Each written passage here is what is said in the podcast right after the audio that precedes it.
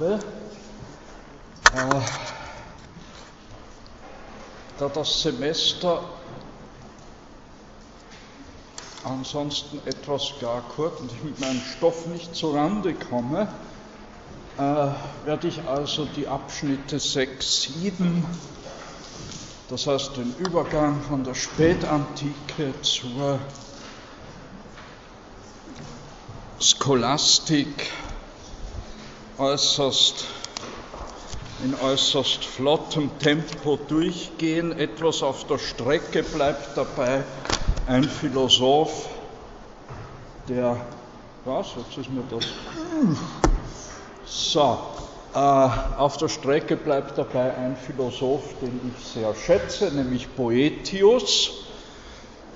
Also bitte nachzulesen, sehr lesenswert auch seine Consolatione Philosophia, Philosophie, also der Trost der Philosophie.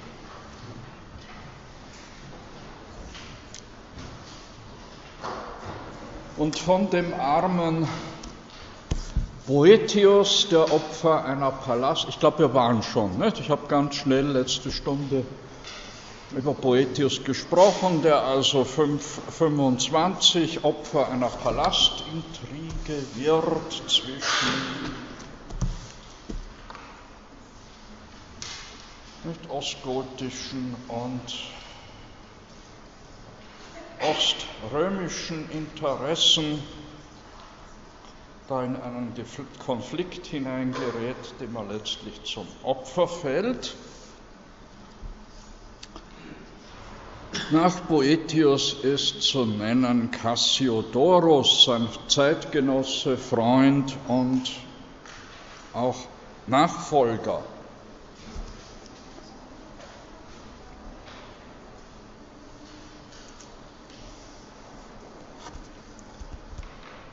So, jetzt dauert es ein bisschen noch.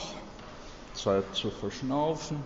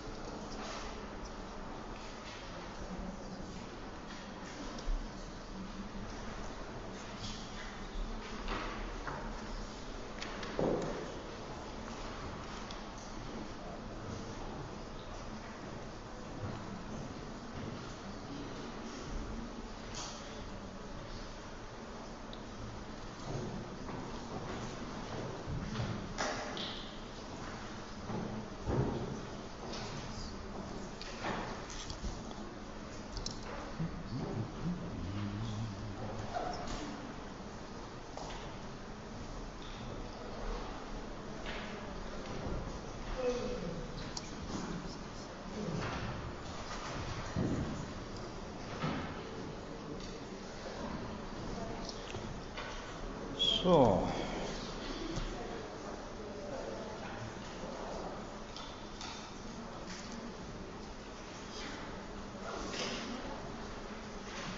Zunächst also mal die Folien zur sechsten Stunde, der wir zum Teil schon vorgegriffen haben, eben mit Blick auf Boetius, die wir jetzt im Hauruck-Verfahren durchziehen. Das wäre also der 1. Mai.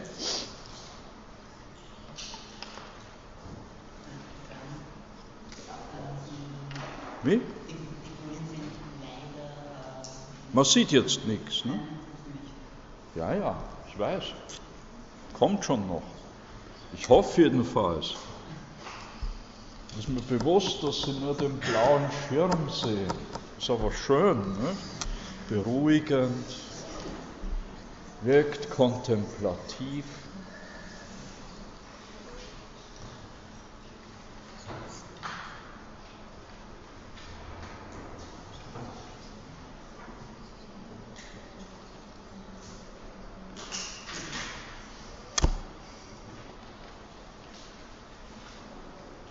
Ja, ich weiß nicht, warum das seit einiger Zeit so schrecklich langsam ist.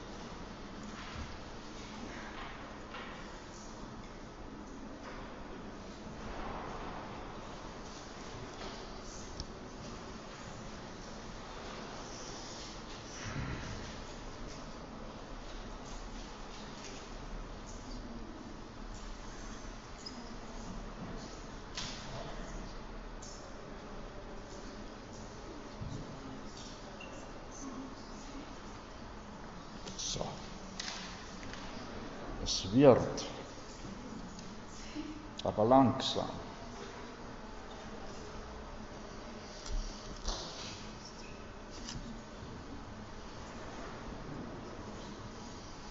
So, jetzt schauen wir.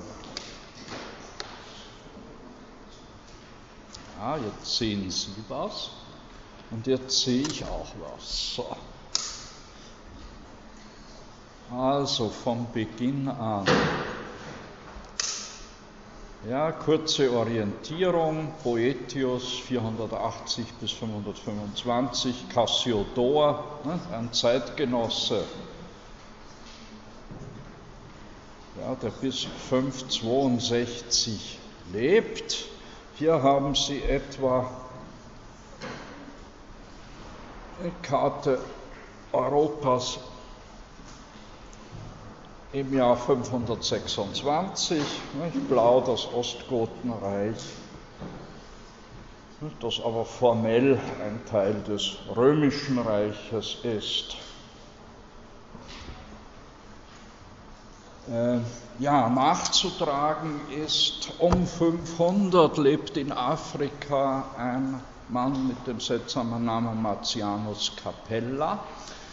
Der ist fürs Mittelalter einer der wichtigsten Überlieferer des, der Artes, der Kenntnis der Artes Liberales, also der freien Künste. Nicht? Freie Künste, weil das Künste Tätigkeiten sind, nicht? die ein freier Mann ausüben kann. Ja, ohne sich damit die Hände schmutzig zu machen. Also Grammatik, Dialektik, Rhetorik, das sogenannte Trivium und dann die mathematischen Wissenschaften. Boetius gibt ihnen dann den Namen Quadrivium in Analogie zum Trivium, Geometrie, Arithmetik, Astronomie und Musik. Wird uns noch mehrfach begegnen. Von diesen Artes Liberales Daraus resultieren dann im Mittelalter in den Universitäten die Artistenfakultät, also das ist die Fakultät, an der man diese Einführungsfächer, die trivialen Grammatik, Dialektik, Rhetorik und eben auch die mathematischen Wissenschaften lernte. Aus dieser Artistenfakultät wurden dann in der Neuzeit die philosophischen Fakultäten auch noch als niedere Fakultät, als die niedere Fakultät gehandelt, also sozusagen als Vorbereitung für die drei oberen Fakultäten, wo man was Nützliches lernt, nämlich Theologie, Juristerei und Medizin.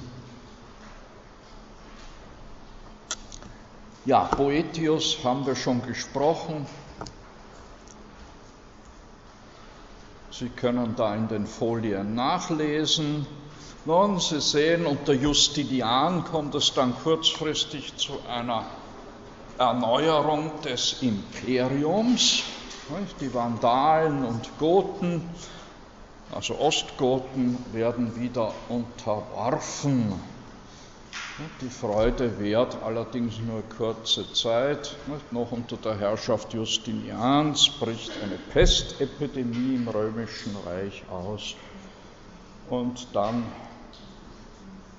am Beginn des 7. Jahrhunderts bekriegen einander Ostrom und das Sassanidische Reich, bekämpfen einander bis zur beiderseitigen Erschöpfung und die lachenden Dritten sind dann die Araber. In kurzem dann Syrien, Ägypten, in der Folge Nordafrika erobern, äh, sowie Persien. Ja, Cassiodorus, in Kalabrien geboren. Er wird äh, Nachfolger des Boetius als Magister Officiorum, also als höchster Zivilbeamter im Ostgotenreich. Er wird sogar Präfekt der Prätorianer. 537 endet seine Karriere, seine politische, denn da wird Rom nicht, durch die Truppen des oströmischen Feldherrn Belisar erobert. Dieser Cassiodorus zieht sich etwa um 540 auf seine Güter in Kalabrien zurück und gründet dort ein Kloster namens Vivarium auf seinem elterlichen Besitz. Und als Mäzen gründet er ein Kloster. Dem ging vorher ein Plan, gemeinsam mit dem Papst Agapit äh, fasste, in Rom eine Bildungsanstalt zu errichten, nach dem Vorbild der ehemaligen alexandrinischen Katechetenschule oder auch nach dem Vorbild einer jüdischen Akademie in Nisibiris, also in Mesopotamien. Aber wegen der in Italien wütenden Kriege und allzu heftigen Streitigkeiten nicht, wird nichts aus diesem Plan. Also es toben 40er, 50er Jahren die Gotenkriege in Italien, die das ganze Land zugrunde richten. Und so schreibt Cassiodor in der Einleitung zu seinen Institutiones Divinarum, das ist so eine Art äh, ja, Einleitung in die Theologie im ersten Buch und im zweiten Buch eine Darstellung der sieben freien Künste. Und so schreibt er, bin ich scheint es durch göttliche Gnade gezwungen, als Lehrer diese Einleitungsschriften für euch zu verfertigen, also für die Mönche des Klosters Vivarium. Wir sehen, die antike Bildung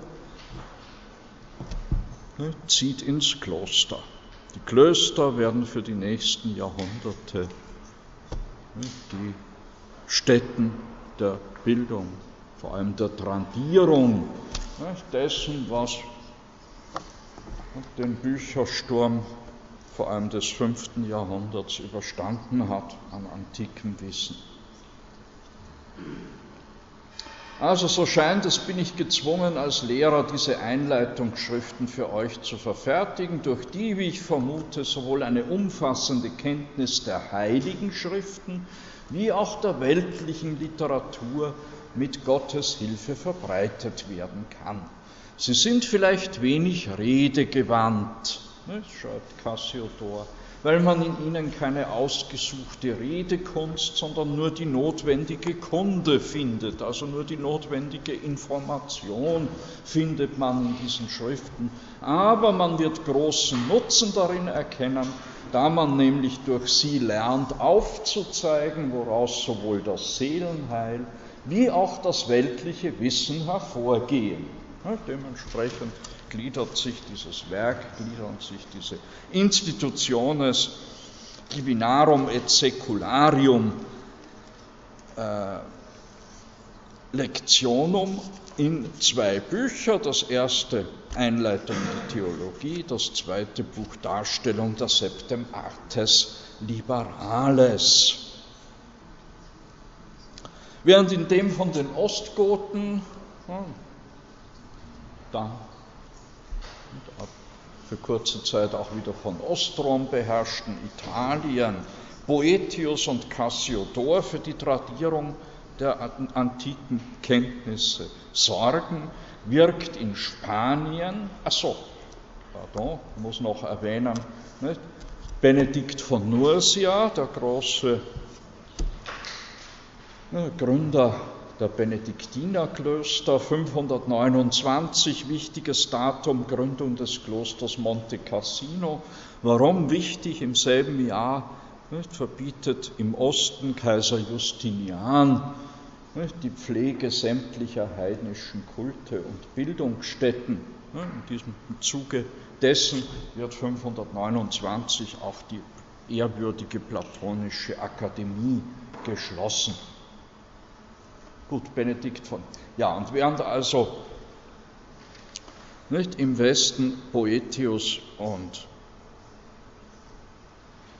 Cassiodor nicht, für die Trandierung äh, antiken Bildungsgutes sorgen, haben wir um 600 auf der Iberischen Halbinsel, also im Westgotenreich, Isidor von Sevilla ab 600 Erzbischof von Sevilla, 636 da selbst gestorben, ein Heiliger der katholischen Kirche. Die wichtigsten Werke Sententiarum Libri de Tres und seine Etymologie, ein Lexikon. Ja, es geht nur noch um die Sammlung des Wissens.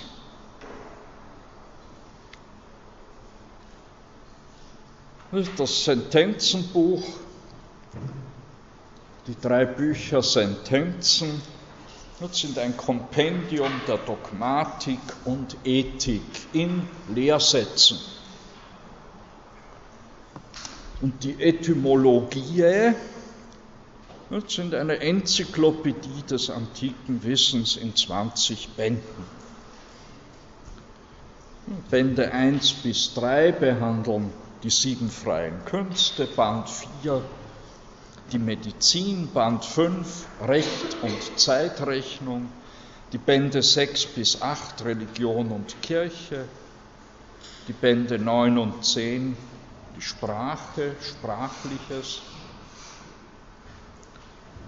11 und 12 Menschen und Tiere, Band 13 die Welt und ihre Teile, also die Elemente, Band 14 die Erde, 15 bis 17 Geographie und Landbau, Band 18 Kriegswesen und Spiele, Band 19 Schiffe, Baukunst und Kleidung. Und Band 20 Speise und Trank und Haus- und Gartengeräte.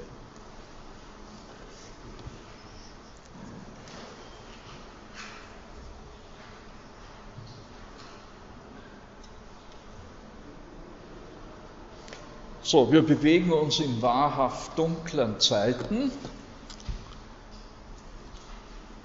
Ein Sprung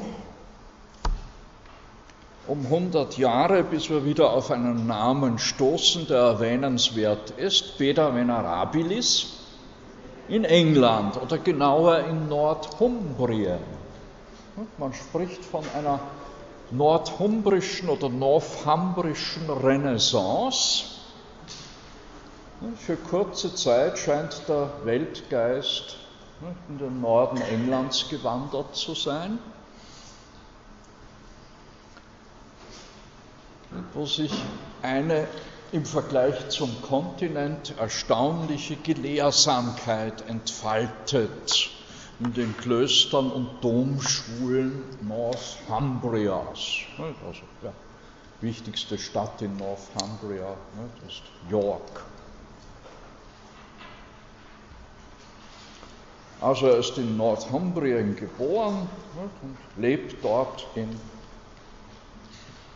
Wesentlichen im Kloster St. Paul, in einer Ortschaft in der Nähe von Newcastle upon Tyne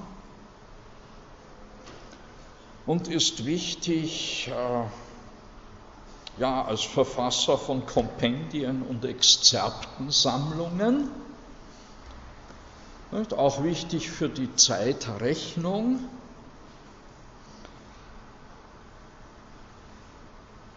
Er schöpft in De, Natur, in De Rerum Natura aus Plinius und aus dem gleichnamigen Werk des Isidor von Sevilla, wird dadurch eine wichtige Quelle der mittelalterlichen Naturgeschichte und Geographie und ist durch seine Geschichte nicht, äh, durch seine Kirchengeschichte des englischen Volkes auch ein, eine wichtige Quelle für die frühmittelalterliche Geschichte der britischen Inseln.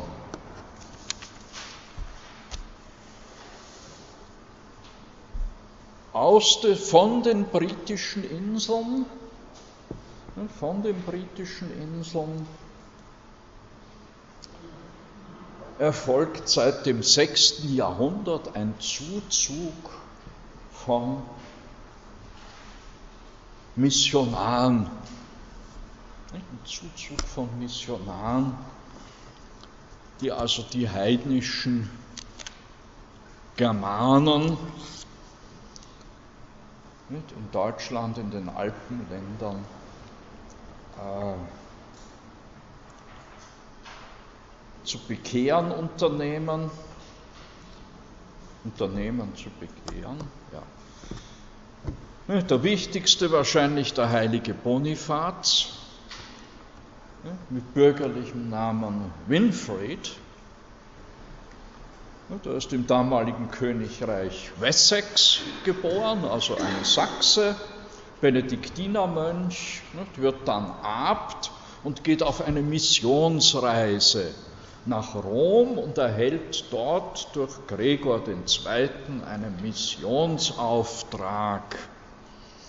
Und er reorganisiert bzw. gründet die Bistümer Regensburg, Passau, Salzburg, Freising, Würzburg, Eichstätt und Erfurt. Er ist also der große Organisator der Kirche in Deutschland. Er wird dann um 745 Bischof von Mainz. Mainz ist damals noch nicht Erzbistum. Also Bonifat selbst ist Erzbischof, aber er ist Bischof in Mainz. Und er sucht dann den Tod bei den wilden Friesen. Mit über 80 Jahren begibt er sich auf eine Missionsreise zu den heidnischen Friesen, die ihn prompt erschlagen. Sie sehen das da unten auf diesem Bild. Der heilige Bonifaz erleidet den Märtyrertod.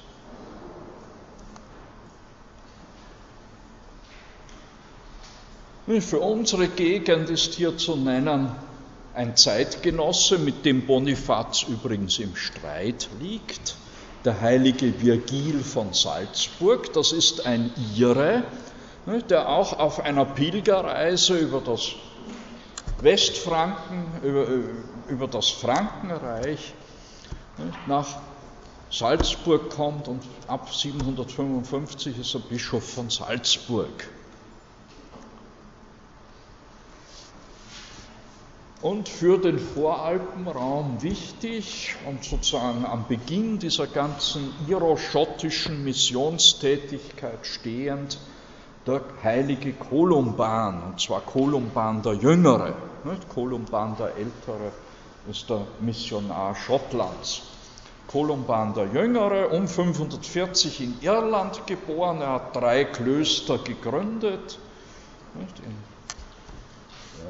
Lexey in Bregenz, das allerdings kurz darauf hm, wieder verfiel, und in Norditalien, in Bobbio, wo er auch 615 gestorben ist.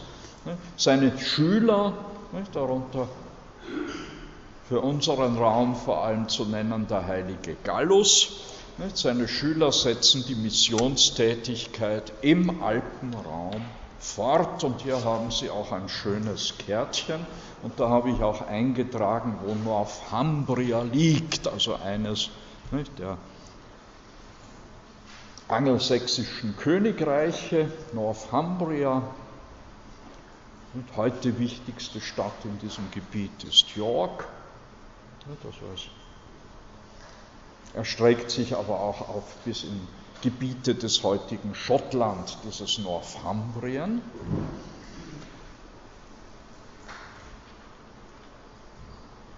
Mit rot eingezeichnet sehen Sie das Missionsgebiet, das eigentliche Missionsgebiet des Bonifats. Dann auch nicht, die Namen angelsächsischer bzw. iroschottischer Missionare sowie deren Klostergründungen. Das können Sie sich ja alles in Ruhe ansehen. Wir bleiben in Northumbrien und kommen zu Alcuin. Erwin, ja, ein Enkelschüler des Beda Venerabilis. Ja, sein Lehrer ist Eckbert von York, Bischof von York.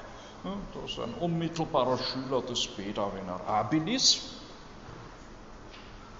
Alcuin wird Leiter der Domschule von York. Und von dort holt ihn Karl der Große nach Aachen. Ja, also ein bewusster Kulturtransfer. Karl der Große sieht zu, nicht, wo überall er fähige Leute zur Organisation des Bildungswesens im Frankenreich auftreiben kann. Ja, und eine erste Adresse ist dieser Alcuin, der Leiter der Domschule von York. Er wird ab 782 Leiter der Hofschule in Aachen. Ja, hier haben wir auch ein Porträt. Der Schüler des Alcuin, Rabanus Maurus, überreicht dem Erzbischof von Mainz auf Empfehlung des Alcuin, den Sie da in der Mitte sehen, ein Werk.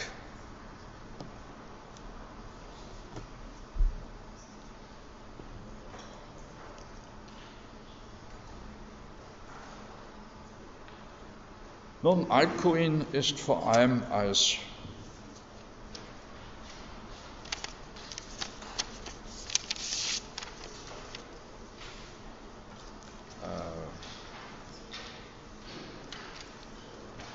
Organisator des fränkischen Schulwesens von Bedeutung. In gleiche Richtung wirkt auch sein Schüler Rabanus Maurus, der Abt von Fulda und dann Erzbischof von Mainz, der Schöpfer des deutschen Schulwesens hat man ihn genannt, den Rabanus Maurus. Naja, der eigentliche Schöpfer ist sein Lehrer Alcuin. Aber gut, Rabanus Maurus war ein Deutscher der Alcuin ist ein Angelsachse. Der eigentliche Organisator, muss man wohl sagen, ist Alcuin. Der sich dann zwar mit Karl dem Großen überwirft, weil er für eine äh, freundlichere Behandlung der Sachsen eintritt. Naja, das sind ja immerhin seine Stammverwandten. Ne? Ja ein Angelsachse, der Alcuin. Aber davon hat sich Karl der Große, der Sachsenschlechter, nicht, hat sich da nicht beirren lassen. Und er hat dann wohl, um diesen unangenehmen Mahner loszuwerden, ihn in die Abtei Saint-Martin de Tours versetzt. Aber auch kein schlechter Posten. Das war so. Auch eine der ersten Bildungsstätten eines der wichtigsten Klöster im Frankenreich, ne, dem heiligen Martin, sozusagen dem Landesheiligen gewidmet. Ne, dort in Tours ist Alcuin auch gestorben, 804. So, damit zu unserer nächsten Folie. Wie gesagt, die habe ich schon ins Netz gestellt. Die jetzt kommende folgt heute oder morgen. Im Schnelldurchgang, wie gesagt, es sind ja auch dunkle Jahrhunderte, es tut sich da fast nichts. Nicht? Ja, ein paar Namen von Leuten, die Kompendien, die, die halt fleißig aus den Schriften, die ihnen vorliegen, exzerpieren und Kompendien verfertigen, aber eigenständige Denker finden wir im Grunde nicht. Hier nochmals diese Karte zur Ausbreitung des Christentums bis zur Kirchentrennung 1054.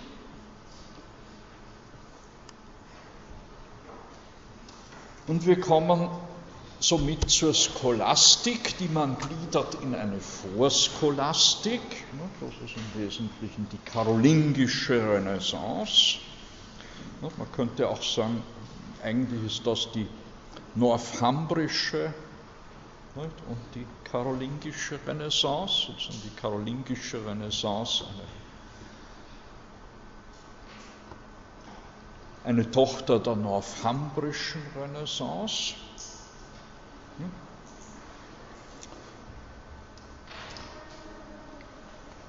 Unsere Schrift verdanken wir übrigens diesen ne, dem Alkuin, ne, die berühmte karolingische Minuskel, ne, aus, aus der dann die humanistische Minuskel hervorgeht und somit unsere jetzt gebräuchliche Druck- und Schreibschrift. Also eine Vorscholastik, und hier ist eigentlich nur ein Name wirklich zu nennen, ein Ire, Johannes Cotus Eriugena. Dann die Frühscholastik mit zwei wichtigen Vertretern, Anselm von Canterbury und Abelard. Die Hochscholastik und schließlich im 14. und 15. Jahrhundert die Spätscholastik. Ja, was ist, was heißt Scholastik? Ich zitiere aus Michael Baumgartner, dem Herausgeber des zweiten Bandes des Überweg äh, in der Auflage 1915. Die scholastische Philosophie wie Theologie sind eine Synthese aus überlieferten Elementen. Es geht nicht um die Entdeckung von Neuland, es handelt sich also nicht um Forschung im modernen Sinn bei dieser mittelalterlichen Wissenschaft, sondern es gilt, die Massen der Überlieferung zu überhaupt ja, zu retten, zu erfassen. Wesentliche Aufgabe und oberstes Ziel konnte die Scholastik daher nur erblicken in der geistigen Aneignung, Verarbeitung, Entfaltung, Zusammenfassung, Gliederung, Ordnung und Begründung des überlieferten Materials. So wurde das wissenschaftliche System, der Systembau, Kern und Stern der Weisheit des Mittelalters. Die großen Leistungen liegen auf diesem Gebiet der Systematisierung. In der Literaturgattung der Sentenzenbücher und der gewaltigen theologischen und philosophischen Summen haben die Systematisierungsbestrebungen ihren klassischen und imponierendsten Ausdruck gefunden. War nun die Systematisierung des gegebenen Materials als oberstes Ziel der wissenschaftlichen Arbeit erkannt, so konnte bezüglich der Wahl der zur Erreichung dieses Zwecks führenden Methoden kein Zweifel bestehen. Das überlieferte Material ließ sich zur Einheit gestalten und begründen durch die Operationen des systematisierenden Denkens, durch Anwendung des Definierens, Dividierens, Distinguierens, Klassifizierens, Argumentierens in der Form des Syllogismus oder des Deduzierens aus obersten Definitionen und Axiomen.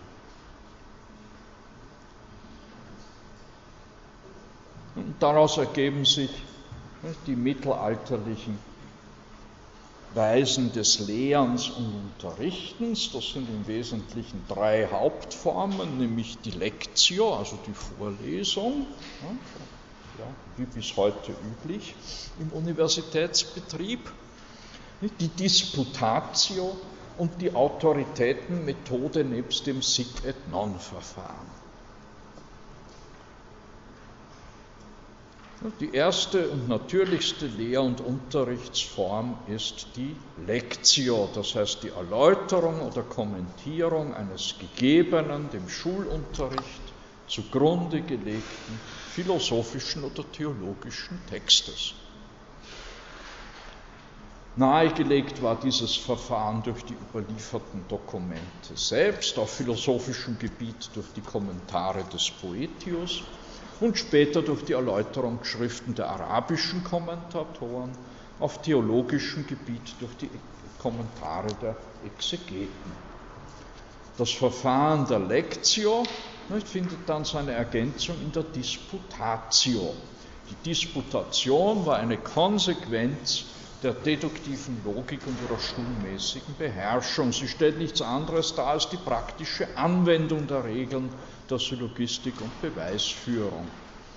Man unterschied insbesondere zwischen ordentlichen Disputationen, Disputationes ordinarie, die also in enger Beziehung zum Schulunterricht standen und der Vertiefung von einzelnen Gegenständen dienten, und den Disputationes de Quolibet, die über den engen Rahmen der Schule hinausgriffen, die allen Studierenden oder auch allen wissenschaftlich Interessierten offen standen.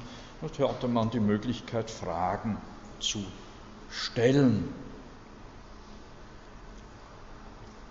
Nun, was die Methoden der Scholastik betrifft, so ist eben charakteristisch für den Lehrbetrieb das Operieren mit Autoritäten. Das Wissen nicht nur in der Theologie, sondern auch in der profanen Wissenschaft ruht auf autoritativem Fundament. Es ist gebunden an Autoritäten und kleidet sich daher in die Form von Sentenzen, das heißt Sätzen oder Thesen von Autoritäten. Daher diese umfangreiche Sentenzenliteratur. Das ist nichts anderes als und so eben so Reader's Digest aus den Kirchenvätern. Sententiae auctorum bilden das Material, aus denen dann die deduktive Methode das System baut. Allerdings, ne, bei der Fülle der theologischen Sentenzen waren tatsächliche oder vielleicht auch nur scheinbare Widersprüche unvermeidlich. Der Widerstreit der Autoritäten zwang dann bereits zur selbstständigen Stellungnahme. Es galt eine Entscheidung zwischen den Autoritäten zu treffen. Und so führte diese Autoritätenmethode zu den Harmonisierungsbestrebungen des Mittelalters, vor allem im Hochmittelalter, Naturgemäß war, ergab sich daraus ein dreiteiliges Schema, nämlich die Gegenüberstellung der differierenden Autoritäten in der Form des Pro et Contra, des Videtur quod non sed contra und dann die Lösung und ihre Begründung und schließlich die Ausgleichungsetappe. Hier griff Abelard mit seiner Schrift, Schrift Sic et Non den Faden auf. Durch ihn durch seine Schule wurde das Verfahren auf die systematische Theologie übertragen und von den Systematikern des 13. Jahrhunderts, also des Hochmittelalters, der Hochscholastik, in ihren Summen und Questionen zur höchsten Vollendung gebracht. Also immer mit dem Blickpunkt, die scheinbaren Widersprüche zwischen den Autoritäten auszugleichen und zu überwinden. Nun, wir sind noch in der Vorscholastik bei einem Iren, von dem wir beinahe nichts wissen, außer dass er sich selbst Eriugena nennt. Da ist Johannes, schreibt mal Eriugena, also aus Irland stammend. Johannes Cottus Eriugena, manchmal auch mit zwei T geschrieben, Scottus.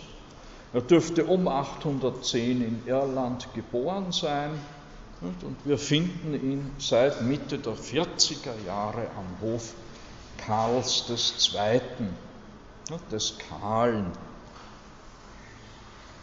der bis 877 regiert. 877 stirbt Kaiser Karl II., der Kahle.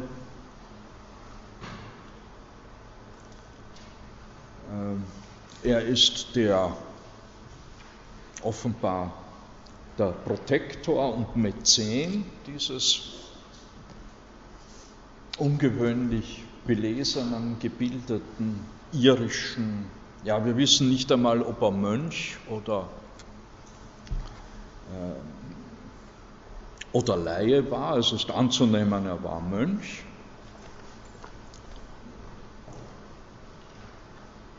Äh, eine Arbeit, die Johannes Kotos Erjugena für seinen Gastgeber und Förderer Karl den Kahlen erledigt, ist die Übersetzung der Schriften des Dionysus Areopagita. Kaiser Michael II., oströmische Kaiser, schenkt Kaiser Ludwig dem Frommen die Schriften des Dionysius Areopagita. Die waren auf Griechisch verfasst, das war ein Pech. Eine erste Übersetzung war nicht sehr gelungen. Eine erste Übersetzung sind ins Lateinische und so wurde Scotus Eriugena gebeten, eine Neuübersetzung zu übernehmen und die hat ihn auch philosophisch sehr beeinflusst. Zu Dionysius Areopagita, ich habe ja darauf hingewiesen, der wurde damals fälschlicherweise auch identifiziert mit dem Lokalheiligen von Paris, dem ersten Bischof von Paris, dem Saint-Denis.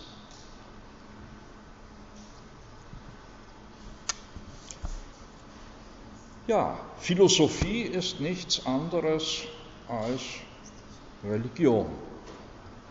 In seiner Schrift über die göttliche Vorhersehung schreibt Scotus Eriugena, was sonst bedeutet es, Philosophie zu betreiben? Nicht? Quid est alius, aliut de philosophia tractandum?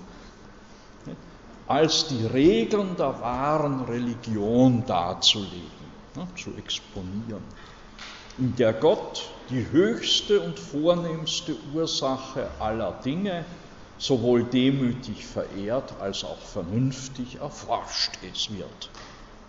Und schon eine wichtige Wendung. Deus, Gott, die Summa et Principalis omnium rerum causa.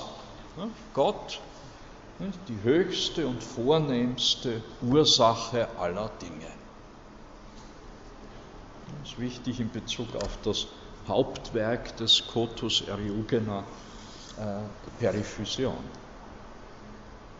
Das macht, dass die wahre Philosophie die wahre Religion ist und umgekehrt die wahre Religion die wahre Philosophie.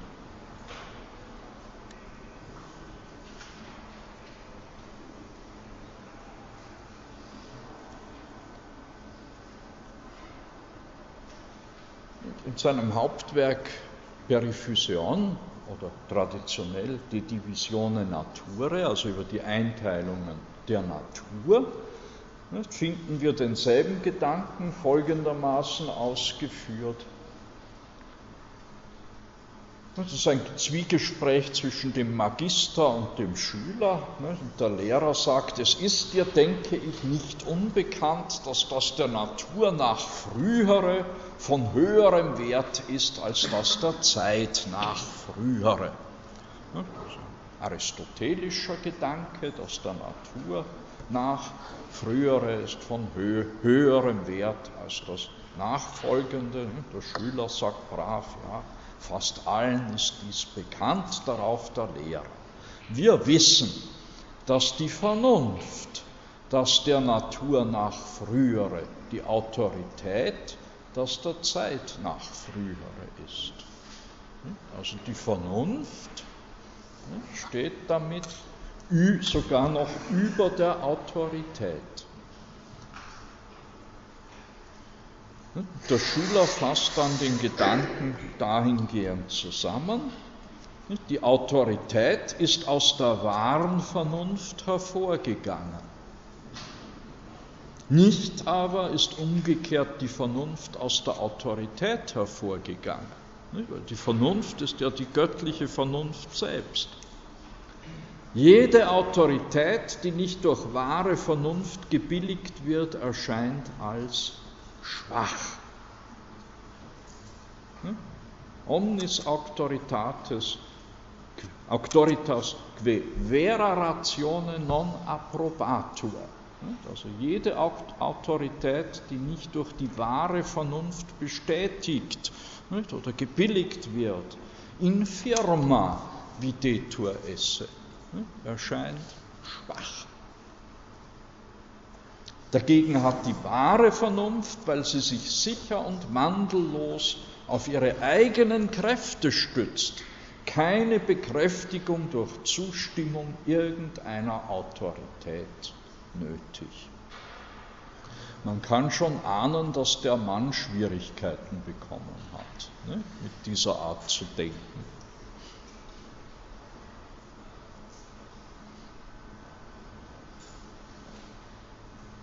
Denn die wahre Autorität, fährt er fort, scheint mir nichts anderes zu sein als die durch Vernunft gefundene Wahrheit.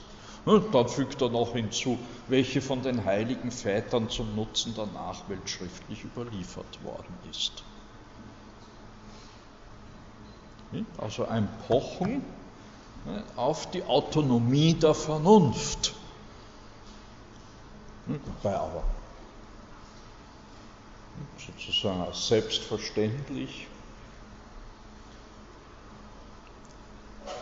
angenommen wird, dass die Wahrheit ohnehin von den heiligen Vätern der Nachwelt überliefert wurde.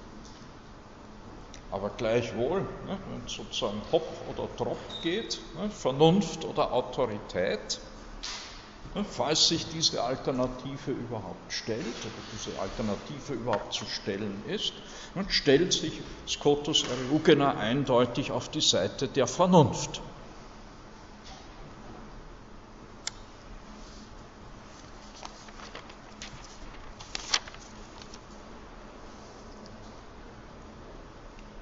Nun,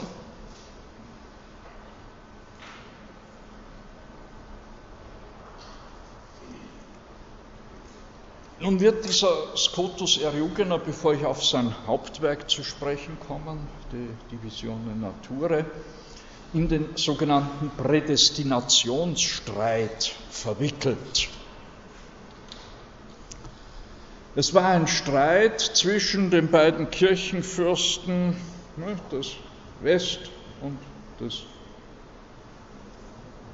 des westlichen und des östlichen Frankenreiches Hinkma von Reims und Rabanus Maurus, also der Erzbischof von Reims und der Erzbischof von Mainz. Beide stehen gegen Gottschalk von Orbais. Gottschalk von Orbais, ein Schüler des Rabanus Maurus, der im Anschluss an die Prädestinationslehre des späten Augustinus sowie im Anschluss an den heiligen Isidor von Sevilla die Lehre von der doppelten Prädestination, also von der Gemina Prädestinatio vertritt. Und diese Lehre wird verurteilt auf zwei Synoden, die eine im Osten in Mainz, die andere im Westen des Frankenreiches in Quercy. Wir sehen also, nicht, welche Ausmaße dieser Streit angenommen hat. Der arme Gottschalk wurde gegeißelt und musste dann seine eigenen Schriften ins Feuer werfen. Und obendrein saß er dann bis zu seinem Tod 20 Jahre in Klosterhaft.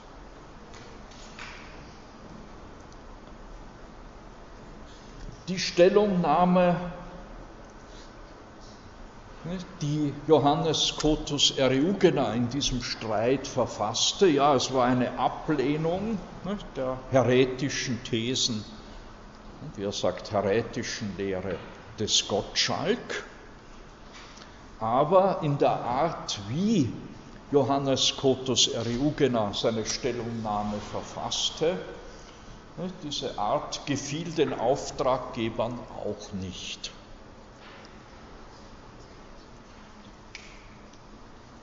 Das war alles irgendwie zu schwierig.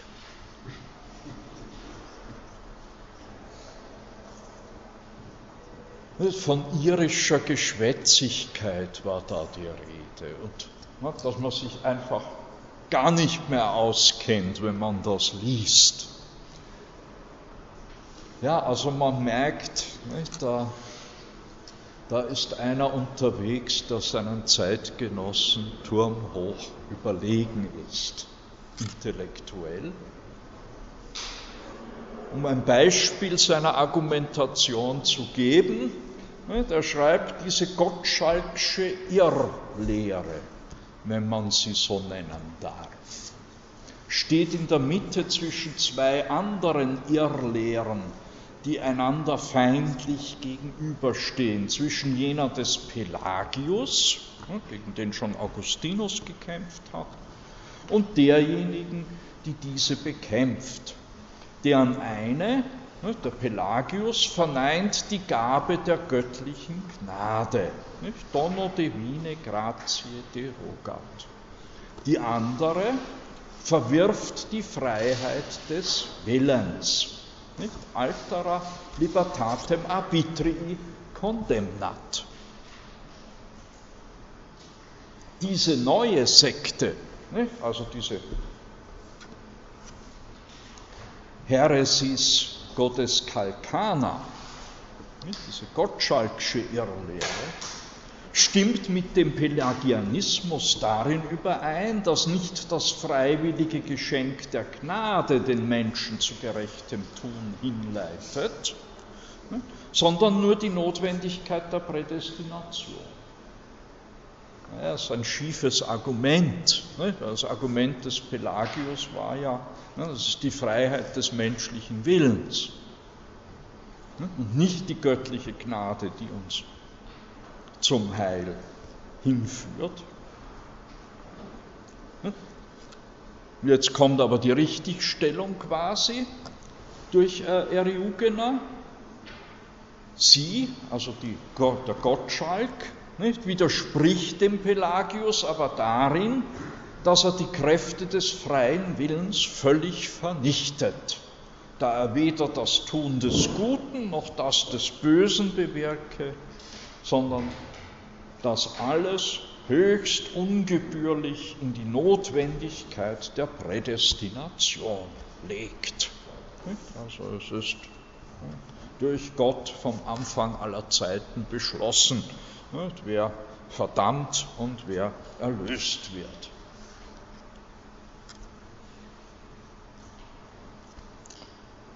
Dies zum Prädestinationsstreit zwischen und vor allem Godeskalk und Hinkma von Ras. Und nun zum Hauptwerk des Cotus Eriugena, die Einteilungen der Natur, die Divisione Nature.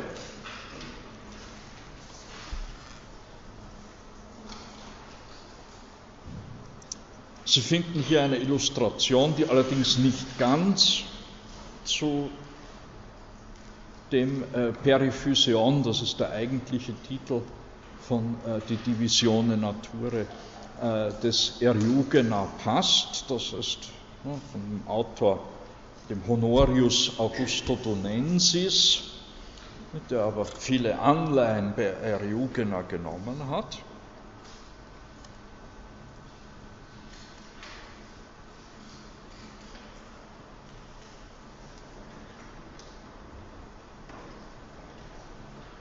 Nun, dieses äh, Buch Periphyseos äh, Merismo, also naja, über die Einteilungen der Natur, in fünf Büchern, nicht, entfaltet Scotus Eriugena ein Weltsystem, das ganz in der Tradition des Neuplatonismus steht, also zutiefst beeinflusst durch die Werke des äh, Areopagiten.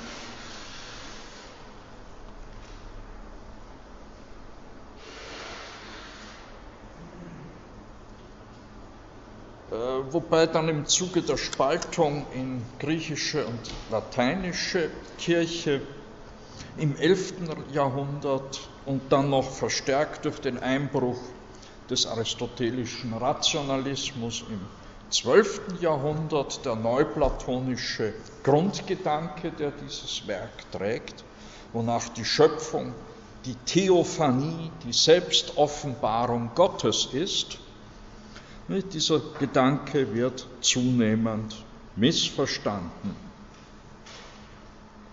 Zu Beginn des 13. Jahrhunderts wird das Studium dieses Hauptwerks des Scotus Eriugena verboten und durch eine päpstliche Bulle wird die Verbrennung aller Exemplare angeordnet. 1225. Man sah darin pantheistische Lehren und vermutete Bezüge zu den damaligen Heresien der Katharer und, und oder albingenser. Nun, Scotus Eriugena beginnt seine Ausführungen mit folgender Überlegung und er knüpft dabei an an Ausführungen bei Augustinus im fünften Buch von De Civitate Dei oder auch bei Aristoteles im zwölften Buch der Metaphysik. Hier können Sie die Unterscheidung finden zwischen unbewegt bewegendem, bewegt bewegendem und bewegt nicht bewegendem. Analog bei Augustinus eine Unterscheidung. Und als vierte Spezies ergibt sich dann eben bei Scotus eriugena aus der Lehre von der Rückkehr in Gott. Das ist Origenes und das sind die kappadokischen Väter, in deren Tradition er hier steht. Aus der Lehre von der Rückkehr in Gott ergibt sich schließlich eine vierte Spezies. Also, oft sagt der Lehrer, habe ich erwogen und untersucht, wie sich alle im Geist erfassbaren oder die Anstrengungen desselben übersteigenden Dinge zuerst und zu höchst einteilen lassen in solches, was ist und was nicht ist.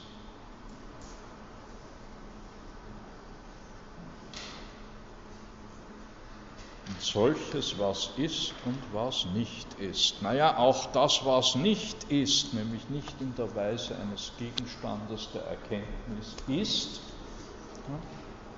ist Natur. Ist Natur in dem umfassenden Verständnis, in dem Scotus Eriugena nun diesen Ausdruck Natur exponiert. Nicht? Als gemeinsame Bezeichnung für dies alles, nicht? was ist und was nicht ist, bietet sich uns der Ausdruck Natur dar. Und mir scheint die Einteilung der Natur vier unterschiedene Formen anzunehmen. Beziehungsweise genauer übersetzt über vier Unterscheidungen scheint die Einteilung der Natur vier Formen anzunehmen. Sie teilt sich zunächst in eine solche, welche schafft und nicht geschaffen wird. Das ist Gott selbst. Der Überseiende und in dem Sinn Nichtseiende. Ganz Geist des Dionysus Areopagita gedacht. Also die Natura que creat et non creatur. die schaffende und nicht geschaffene Natur.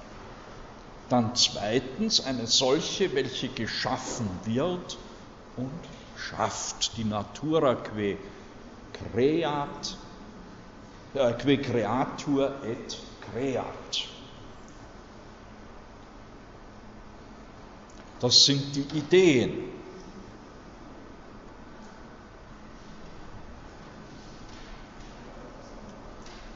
Oder die von Gott unmittelbar geschaffene Natur, nämlich seine eigene Natur.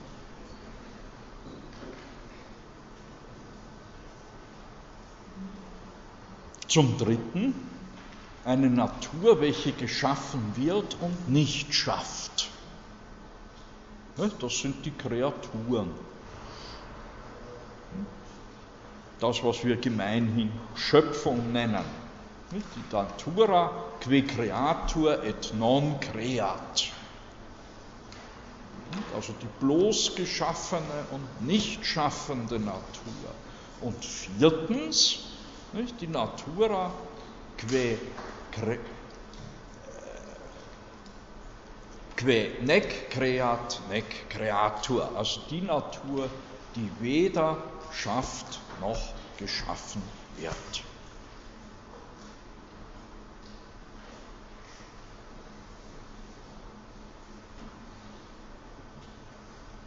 Im Einzelnen zu den vier Naturen. Zuerst zur Natura que creat et non creatur. Das ist Gott, der als der Allschöpfer auch allein als anfangslos gedacht wird. Die Anfangsursache von allem. Wir erinnern uns an die Stelle in der Schrift über die Prädestination, wo Scotus Eriugena Gott als die erste und vornehmste Ursache von allem bezeichnet. Also die Anfangsursache von allem, der deshalb auch das Ziel all dessen ist, was von ihm stammt. Denn alles strebt nach ihm hin und er ist also Anfang, Mitte und Ende. Anfang, weil alles aus ihm stammt, was am Sein Teil hat. Mitte, weil dies alles in ihm und durch ihn selbst besteht und sich bewegt. Und er ist Ende, weil zu ihm selber sich das hinbewegt, was für seine Bewegung Ruhe und für seine Vollendung Festigkeit sucht.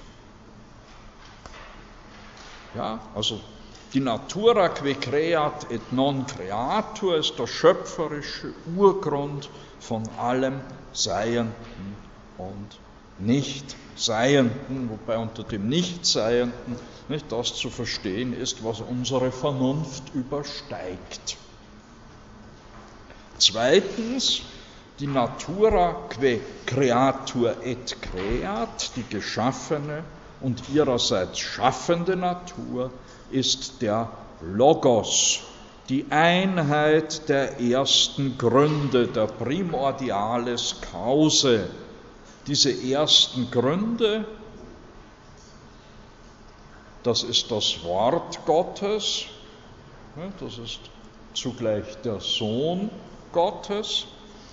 Diese ersten Gründe entfalten sich dann unter dem Einfluss des Heiligen Geistes, sprich der göttlichen Liebe zur geschaffenen Natur, die nicht schöpft.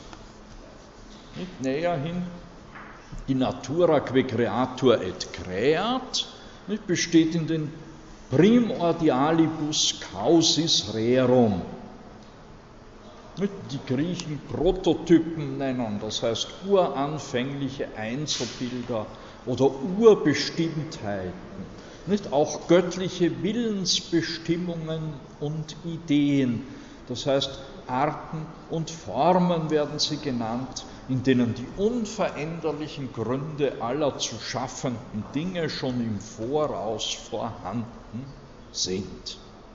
Näher hin ist der Vater die zeugende Ursache seines aus ihm entstehenden eingeborenen Sohns, der seinerseits die Ursache aller uranfänglichen Ursachen, also dieser Primordiales, Kause ist, die in ihm vom Vater geschaffen sind. Derselbe Vater ist die Ursache des von ihm durch den Sohn ausgehenden Heiligen Geistes und dieser letztere ist wiederum die Ursache der Teilung, Vervielfachung und Ausspendung aller vom Vater im Sohne geschaffenen Ursachen in ihren allgemeinen, besonderen und eigentümlichen Wirkungen, sowohl der natürlichen wie auch der Gnadenwirkungen.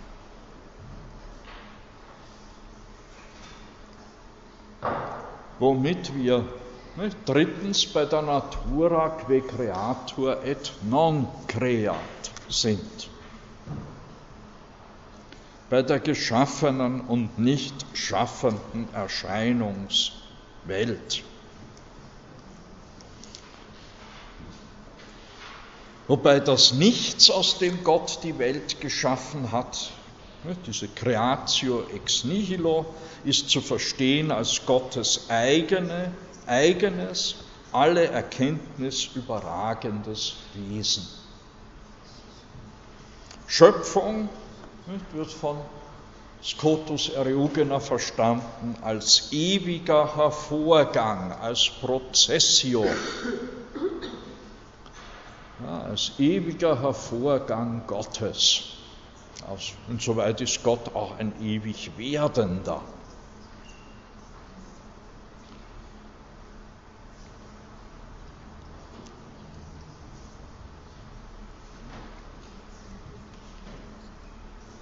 Ewiger Hervorgang Gottes durch die Prinzipien oder die Primordiales Kause hindurch in die unsichtbaren und sichtbaren Kreaturen. Darum hat auch nichts außerhalb der göttlichen Natur Bestand. Die Schöpfung ist die Selbstoffenbarung Gottes die Gotteserkenntnis durch die Engel und die Menschen, also durch die vernunftbegabten Wesen, ist Gottes Selbstoffenbarung in ihnen, ist Apparitio Dei oder Theophanie, wie Scotus Eriugena sagt.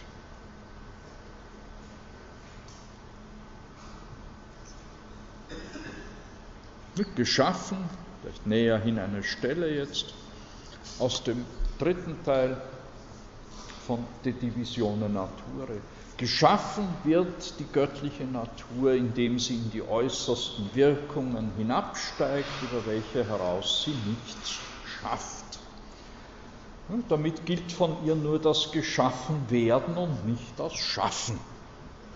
Also die göttliche Natur in ihren äußersten Wirkungen ist die Natura que creatur et non creat.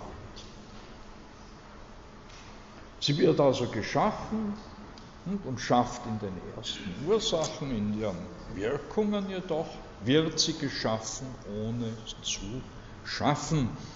Und dies nicht mit Unrecht, weil sie in ihnen, in diesen Wirkungen, das Ende ihres Herabsteigens, ihrer Descensio oder ihres Erscheinens, ihrer Apparitio erreicht hat.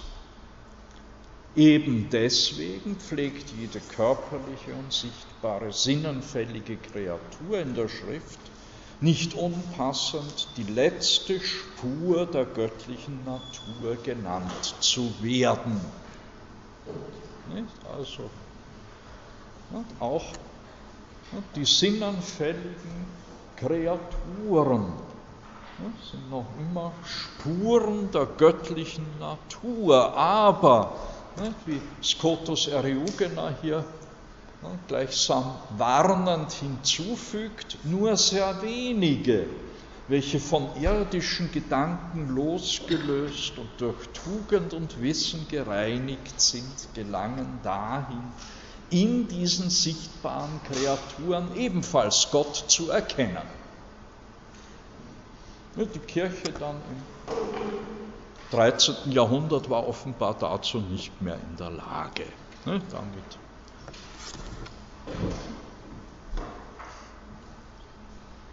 landete dieses Werk auf dem Index, wurde verboten. Als blasphemisch, als pantheistisch. Nur sehr wenige, welche durch Tugend und Wissen von irdischen Gedanken losgelöst und gereinigt sind, gelangen dahin, in den sichtbaren Kreaturen ebenfalls Gott zu erkennen. Als hätte er schon geahnt, was seinem Werk an von ihm aus gesehen Fehldeutungen bevorsteht.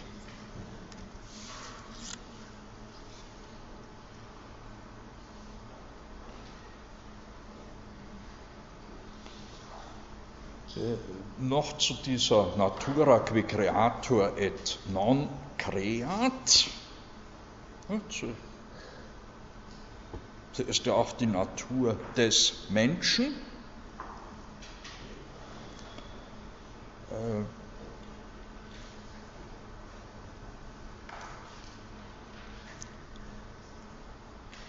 der Sündenfall in der Lehre vom Sündenfall schließt sich Johannes Eriugena dem Augustinus an. Der Sündenfall ist Folge der Freiheit. Er resultiert aus der Abwendung des Menschen von Gott. Durch den Logos aber werden die Menschen wieder zu Gott zurückgeführt. Sie werden vergottet im Anschluss an die griechischen Väter, im Anschluss an Origenes, an die Kappadokier, also vor allem Gregor von Nyssa und im Anschluss an Pseudo-Dionysius sowie an dessen Kommentator, den Maximus Confessor, und lehrt Johannes Eriugena die Apokatastasis, die Wiederheimbringung von allem. Die Wiedereinholung aller Dinge, die Rückkehr aller Dinge in Gott. Und damit sind wir bei der vierten Spezies, der Natura que nec creatur, nec creat, nec creatur, der Natur, die weder schafft noch geschaffen wird. Wenn wir die göttliche Natur als das Ziel von allem erkennen, schreibt Scotus Eriugena, das Ziel, über welchem hinaus nichts und in welchem alles ewig besteht und überhaupt Gott ist, so nennen wir sie richtig weder geschaffen noch Schöpferin. Nicht geschaffen, weil sie von niemandem geschaffen wird, auch nicht schöpferisch, weil sie ja zu schaffen aufhört, sobald alles in seine ewigen Gründe verwandelt ist, worin es ewig bleiben wird und bleibt und sodann auch aufhört, mit dem Namen Kreatur bezeichnet zu werden. Denn Gott wird alles in allem sein. Deus in omnia in omnibus erit. Gott wird alles in allem sein und die in Gott verwandelte Kreatur wird in den Schatten treten, wie die Gestirne beim Aufgang der Sonne. Schönes Bild. Also die Kreatur wird als Kreatur gar nicht mehr sichtbar sein. Gott ist dann alles in allem.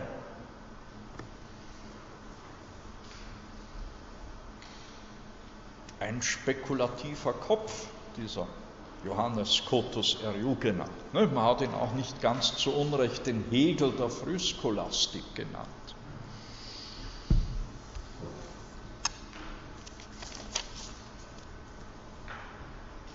Und das Problem, das die Nachwelt dann mit ihm hat, ne, den ja auch ne, Interpreten mit Hegel, der Hegelschen Philosophie haben, ne, dass dann die Differenz von Schöpfer und Geschöpf nicht allzu sehr eingeebnet wird. Und jedenfalls kommt es dann schon früh zu Verurteilungen des Johannes Cotus Eriugena, die erste aufgrund eines völligen Missverständnisses, eines Irrtums, im sogenannten Abendmahlsstreit, der schon ein Teil des Dialektikstreits im äh, im 11. Jahrhundert ist. Nur es lässt sich eine mit Unterbrechungen nicht, lässt sich eine Genealogie von Schülern des Scotus Eriugena verfolgen bis ins 11. Jahrhundert. Unmittelbarer Schüler ist Erik von Auxerre, dessen Nachfolger dann Remigius von Auxerre. Damit in Zusammenhang dürfte auch stehen Odo von Cluny, das ist der eigentliche Organisator der cluniszensischen Klosterreform.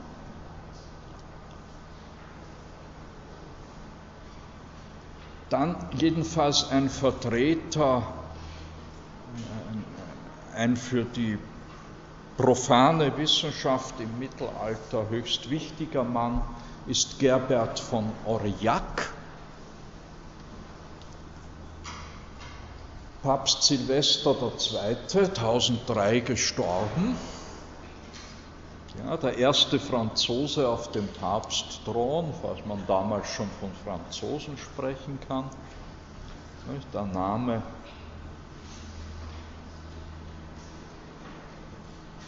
zeigt uns, dass er ein Germane jedenfalls ist. Gerbert von Aurillac, ne, der bei den Arabern nämlich sehr viel gelernt hat.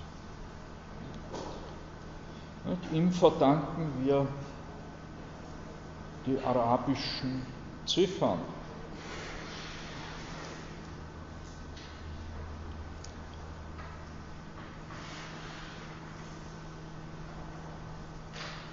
Und in diesem Umkreis dann Fulbert von Chartres, der Begründer der sogenannten Schule von Chartres, auch eine wichtige Pflegestätte des profanen Wissens, zu dieser sogenannten Schule von Chartres, dann in späterer Stunde mehr.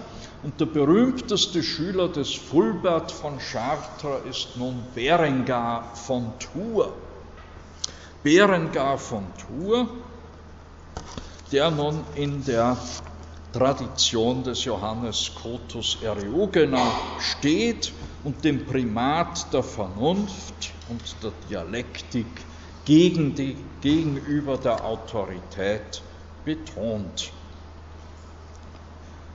Wobei er in der Abendmahlslehre eine rationalistische und naturalistische Position bezieht, indem er erklärt, dass Brot und Wein eben nicht substantialiter in den Leib Christi verwandelt werden. Und dabei beruft er sich auf Eriugena, und zwar auf eine Schrift, die fälschlicherweise dem Scotus Eriugena zugeschrieben wurde. Und erst im 19. Jahrhundert hat man entdeckt, dass der Verfasser gar nicht Johannes Scotus Eriugena ist, sondern ein Zeitgenosse namens Ratumnus. Dieses Werk De Eucharistia wurde fälschlich dem Scotus Eriugena zugeschrieben. Berengar beruft sich darauf und fordert in einem Brief am Jahr 1049 seinen Studienfreund Lanfranc auf, sich seiner symbolischen Interpretation der, äh, der, der bezüglich des Sakraments äh, der Eucharistie anzuschließen. Lanfranc, der ist in Pavia geboren, etwa um 1010 und 1089 gestorben als der erste, also als Erzbischof von Canterbury. Er kam mit Wilhelm von dem Eroberer, beziehungsweise Wilhelm der Eroberer hat in 1066 der Eroberung des angelsächsischen Reiches durch Wilhelm, den Herzog der Normandie. Ja, und der macht dann seinen geistlichen Berater, den Lanfranc aus Pavia, zum Erzbischof von Canterbury. Ja, und der Nachfolger des Lanfranc wird dann dessen Schüler Anselm, nicht? der berühmte Anselm von Canterbury, stammt übrigens auch aus dem heutigen Italien. Nicht? Der Lanfranc kommt aus Pavia, gründet dann eine Schule in der Normandie und sein Schüler dort, Anselm von Canterbury, nachmalige Anselm von Canterbury, stammt aus dem, halt aus dem Austertal.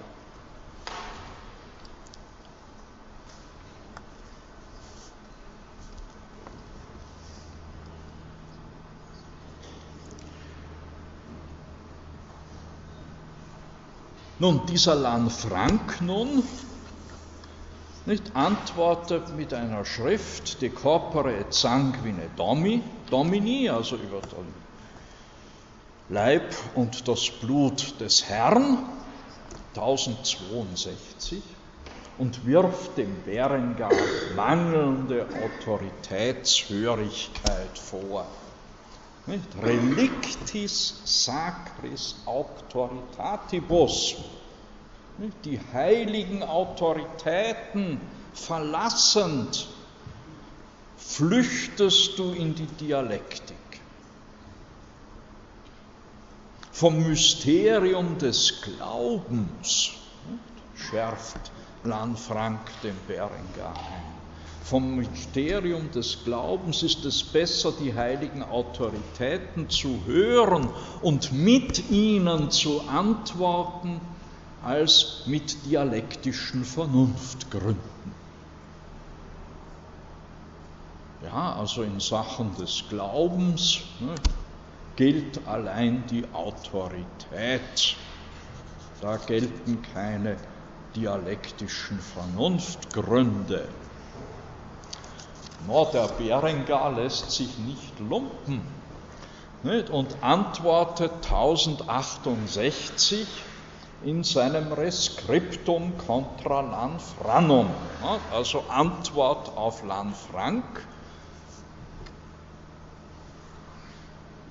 Das ist ein Titel, der diesem Werk eigentlich erst in jüngster Zeit gegeben wurde. In der älteren Literatur finden Sie das durchwegs als De Sacra Zöna, also über das heilige Mahl. Das ist der bislang gängige Titel dieser Schrift, die übrigens, es gibt ein einziges Exemplar dieser Schrift, und das wurde gefunden in der Wolfenbütteler Bibliothek von dem berühmtesten Bibliothekar derselben, Gotthold Ephraim Lessing. Hat diese, diese Schrift des Berengar dort aufgefunden in der Wolfenbütteler äh, Bibliothek und 1770 einen Bericht darüber veröffentlicht. Und der Inhalt dieser Antwortschrift des Berengar war sozusagen auch Wasser auf die Mühlen der Aufklärung. Berengar schreibt nämlich, nicht, Maximi plane cordis est per omnia ad dialecticam confugere. Also, es zeugt von einem höchst klaren Sinn, wenn man in allem zur Dialektik flüchtet. Denn zu ihr flüchten oder bei ihr Zuflucht nehmen heißt zur Vernunft flüchten. Und wer dorthin nicht flüchtet, ne, gibt seine Würde auf. Sum honorem relinquit. Wer zur Vernunft seine Zuflucht nicht nimmt, sagt Berengar, der gibt seine Würde auf. Denn er ist der Vernunft gemäß nach Gottes Bild gemacht. Factus secundum rationem sit factus ad imaginem Dei. Der Vernunft gemäß, der Vernunft entsprechend, ist er als ein Bild Gottes gemacht.